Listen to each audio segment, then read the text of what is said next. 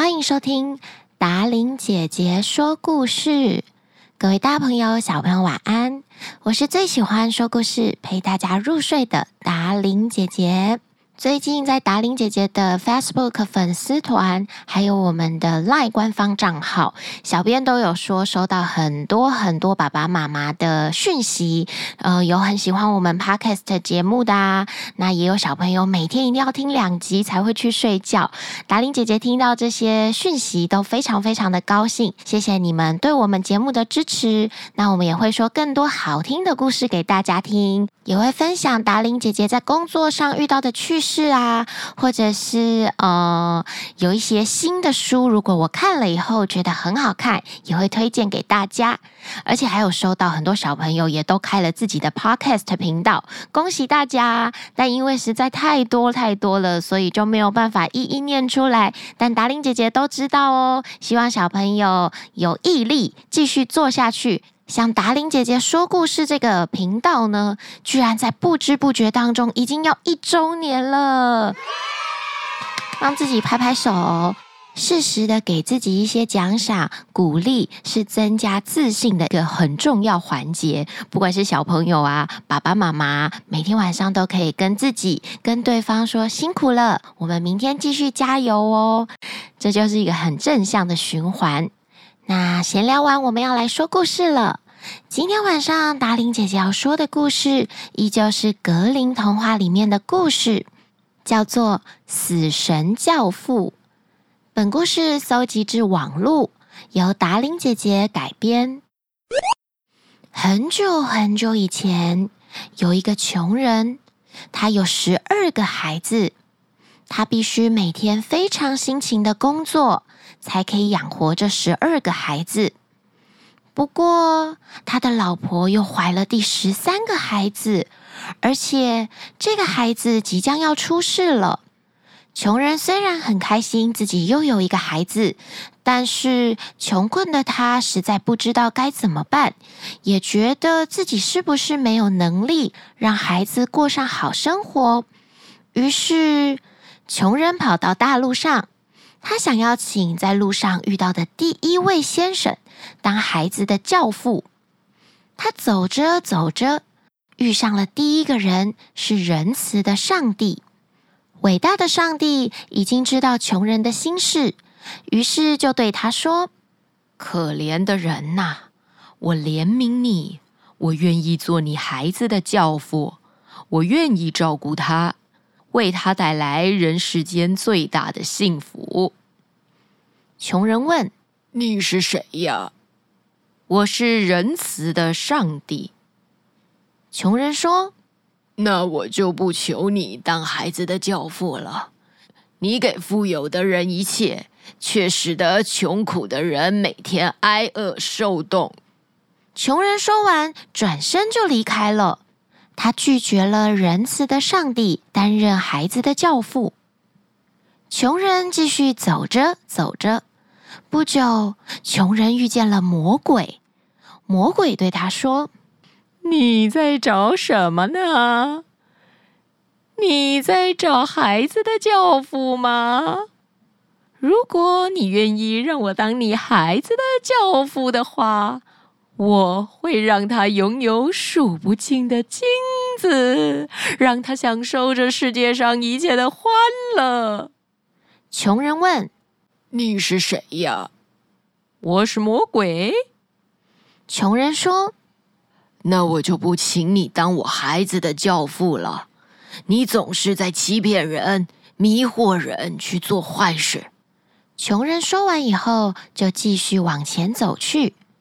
过没多久，有一个骨瘦如柴的人向他走了过来，对他说：“让我当你孩子的教父吧。”穷人问：“你是谁呀？”“我是使人人都平等的死神。”穷人说：“你适合当孩子的教父，因为不管是富有的人还是穷苦的人家。”你都会将他们接去，对待所有人一律平等。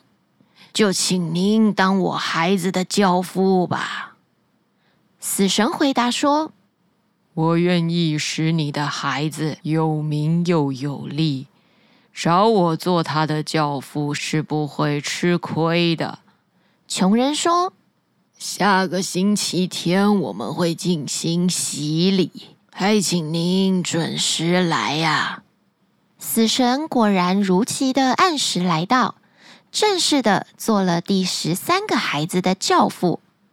男孩平安健康的长大，长成了一位帅气的青年。有一天，死神教父来了，他叫男孩跟他一起走。死神把男孩带到森林里，指着一种生长在那里的野草，对男孩说：“现在。”请你接受我这位教父赠送给你的礼物。我要使你成为一位著名的医生。只要病人请你去看病时，我就会出现在你的面前。如果我站在病人的头，你就可以大胆地说，你能使病人恢复健康，然后给他服用一些这种药草磨成的药。病人就会痊愈，但是如果我站在病人的脚边，那么这个病人就是属于我的，我必须把他带走。而你必须对病人的家属说，一切都无能为力了，世界上没有一位医生能够挽救他。但是，请你记住，用这种草药时，你不得违背我的意愿，否则你就会遭殃的。死神教父严肃地对年轻人说着。果然，没有过多久，这个小伙子就成为了全世界最有名的医生。哎，你知道有一个医生，他只需要看一眼病人的样子，就知道这个病人是能恢复健康，还是必死无疑耶。真的假的啊？这么厉害哦！小伙子的治病神机传遍了村庄，从村庄又传到了世界各地。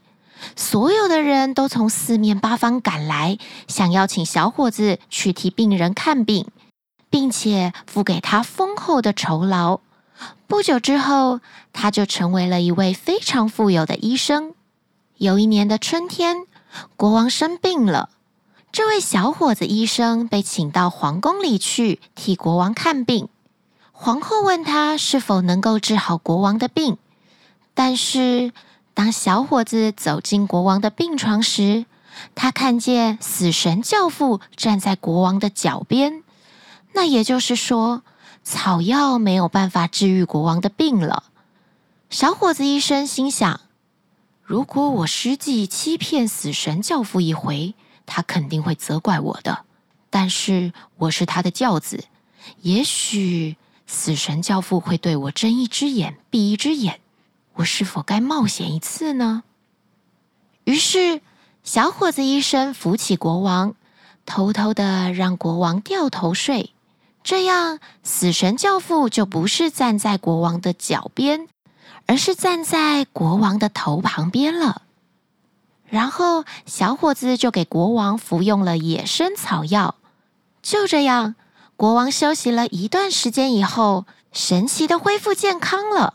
小伙子医生立下了大功，成为了国王的救命恩人。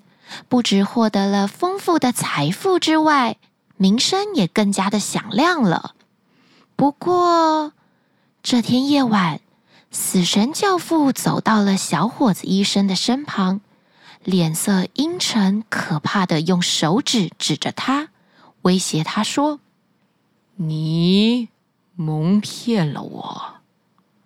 这次我饶了你，因为你是我的教子。不过，要是你再敢如此胆大妄为，我就要你的命。”死神教父说完之后就离开了。小伙子医生知道死神教父不是开玩笑的。所以，接下来的日子里，他完完全全乖巧的遵照死神教父的旨意。不过，平静的日子过不了多久，国王的女儿得了一场重病。她是国王唯一的公主，国王白天夜里拼命的哭，把眼睛都给哭瞎了。国王传令，谁能够救活公主的命，就可以做公主的丈夫，并且继承王位。年轻小伙子医生走到公主的床前，他看见死神教父站在公主的脚旁。他知道公主没有办法度过这一次的难关，而且他应该要记得死神教父给自己的警告。可是，公主的美貌让小伙子医生忘记了死神教父的忠告。他没有看见死神向他投过来的愤慨眼神，也没有看见死神正把手举得高高的，握着拳头恐吓着他。小伙子医生抬起公主，把她的头放到刚才放脚的地方，然后再给公主服用野生草药。就这样，公主的脸颊立刻红润了起来，生命之火重新燃起了。死神教父看到属于自己的东西，也就是公主，第二次被年轻小伙子给骗走，就大步的走到小伙子医生面前，对他说。这下你要完蛋了！现在就轮到你了。死神教父用自己冰冷的手紧紧地抓住医生，让他无法反抗，并且把小伙子医生带到地下洞穴里去。在那里，小伙子医生看到成千上万的蜡烛在燃烧着，蜡烛排成一行又一行的，有大的蜡烛，也有小的蜡烛。每时每刻都有烛光在熄灭，又有烛光重新燃了起来。这些烛光不断的在变化。死神对自己的轿子说：“你看，这就是人类的生命之光。大的是小孩的，半大的是年富力强的夫妇们，小的就是老年人。但是，往往有些小孩和年轻人的烛光也是很小的。”越小的烛光，就代表他们离死神，也就是我越近。年轻小伙子医生说：“请您把我自己的生命之光指给我看吧。”年轻小伙子医生心想，自己的蜡烛一定是很大，烛光一定是非常非常明亮的。但是死神指了一支即将燃完的蜡烛，说：“你看，那就是你的。”小伙子医生恐慌地说：“哎呀，亲爱的教父，请您再给我重新点燃一支新的蜡烛吧！您行行好，让我再享受生命之乐吧！我希望可以成为美丽公主的丈夫。”死神教父回答他说：“我不能这样做，只有一支熄灭了，才能点燃一支新的蜡烛。”那就请您把旧蜡烛接到新蜡烛之上。如果旧蜡烛烧完了，新的就会立刻继续燃烧的。小伙子医生苦苦的哀求着死神教父。死神教父取来了一支新的大蜡烛，但是即使是他的教子，死神还是没有办法原谅小伙子医生欺骗了自己两次。死神教父假装要满足小伙子医生的愿望。但是，当死神要插蜡烛时，他故意失手碰倒了那节小蜡烛，让小蜡烛熄灭了。小伙子医生马上倒在地上，死在自己的死神教父手里，用自己的性命换了公主的性命。今天的故事，死神教父说完了。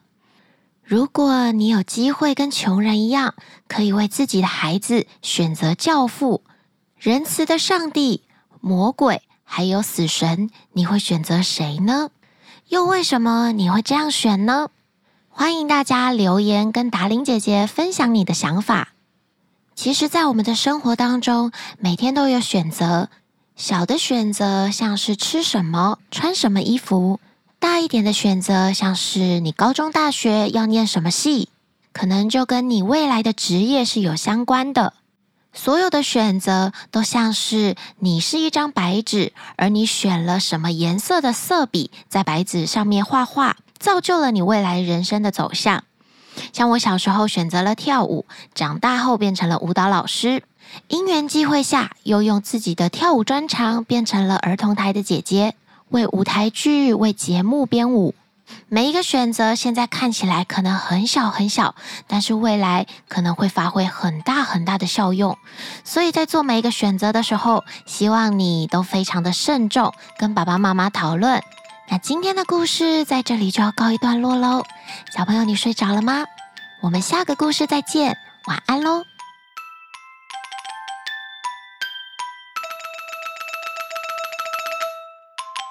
他拒绝了仁慈的教父，仁慈的上帝。